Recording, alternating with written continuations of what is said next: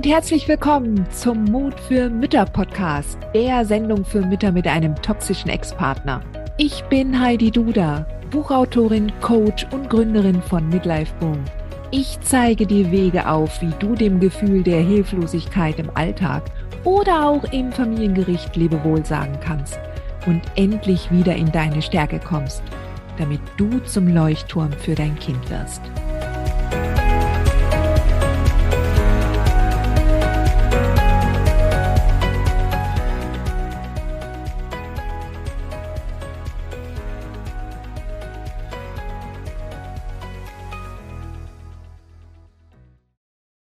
Ich hätte gerne noch mehr vom zum versteckten oder verdeckten Narzissten erfahren. Da habe ich gleich mehrere Fragen gehabt.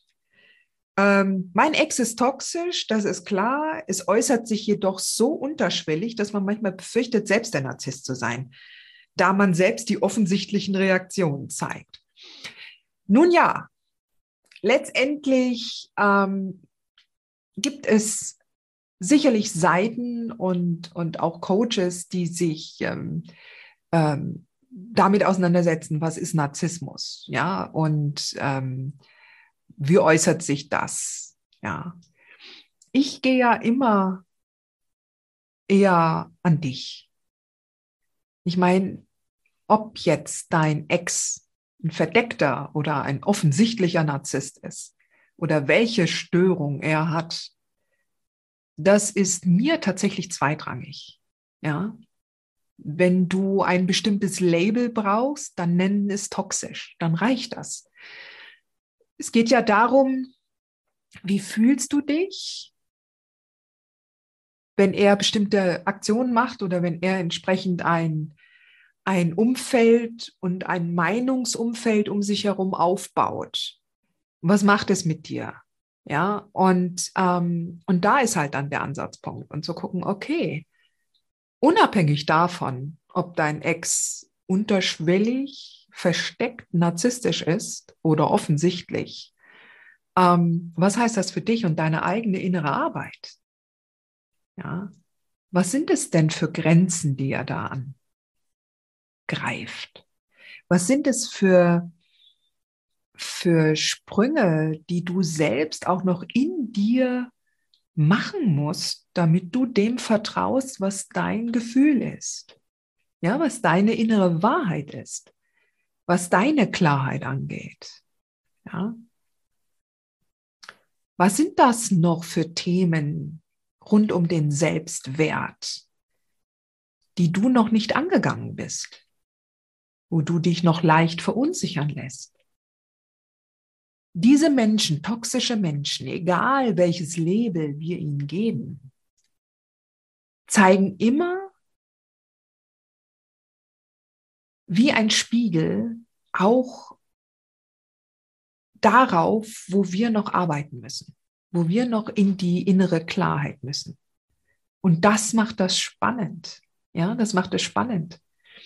Man kann genauso gut auch sagen, okay, ist es nicht wahnsinnig interessant, wie viele Schattierungen Narzissmus annehmen kann? Ist das nicht spannend? Und jetzt sagt er solche Sätze und ich denke mir, oh mein Gott, vielleicht stimmt das ja. So what? Was heißt das dann? Was heißt das dann für mich? Angenommen, ich würde jetzt tatsächlich dem glauben, was er sagt und ich würde schauen, wie kann ich dann zum Beispiel mit diesem Gedanken umgehen? Nehme ich den an oder zerpflücke ich den jetzt und sage, stimmt das? Habe ich in der Vergangenheit das immer wieder bewiesen?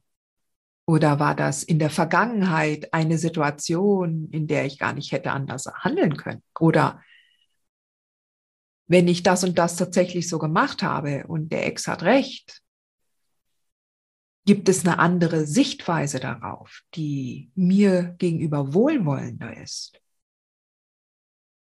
Du hast ja immer eine Situation, die von zwei Seiten betrachtet werden kann. Ja? Entweder mit einem wohlwollenden Auge oder mit einem sehr kritischen, sehr unverzeihlichen Auge. Ja, also mit einem bewertenden Auge und meistens abwertenden Auge.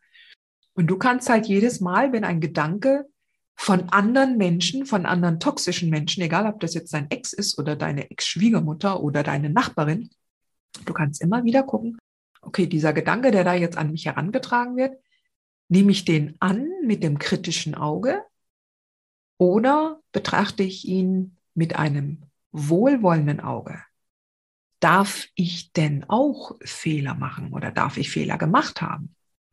Sind wir nicht alle irgendwie in einem riesengroßen Trainingslager, was das Leben nun mal ist? Ja? Welche Lehren ziehen wir daraus? Und gerade wenn wir nämlich dann solche Gedanken für uns betrachten und schauen, wie wir diesen Gedanken nochmal anders fassen können. Wenn wir da in die Reflexion gehen und wenn wir da sagen, okay, das ist ein Raum, in dem ich mich noch entwickeln kann und das darf ich auch, dann bist du schon sowas von nicht narzisstisch, weil so eine Frage oder so eine Reflexion, da gehen ja die Narzissten, die reinen Narzissten nie rein. Ja? Okay? Hat dir diese Folge gefallen?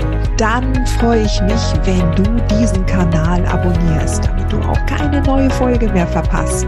Und solltest du noch nicht den Mutmach Freitag abonniert haben, dann lade ich dich herzlich ein, das hier auch nachzuholen. Du findest in den Show Notes unten den Link dazu. Der Mutmach Freitag ist etwas ganz Besonderes. Jeden Freitag bekommst du dann in deine E-Mail-Inbox eine Information, wenn ich jetzt zum Beispiel einen neuen Blogartikel geschrieben habe. Oder du erfährst weitere hilfreiche Tipps und Werkzeuge, die das Wochenende für dich einläuten. Ich freue mich, wenn du mitmachst und wünsche dir noch einen wunderschönen Tag.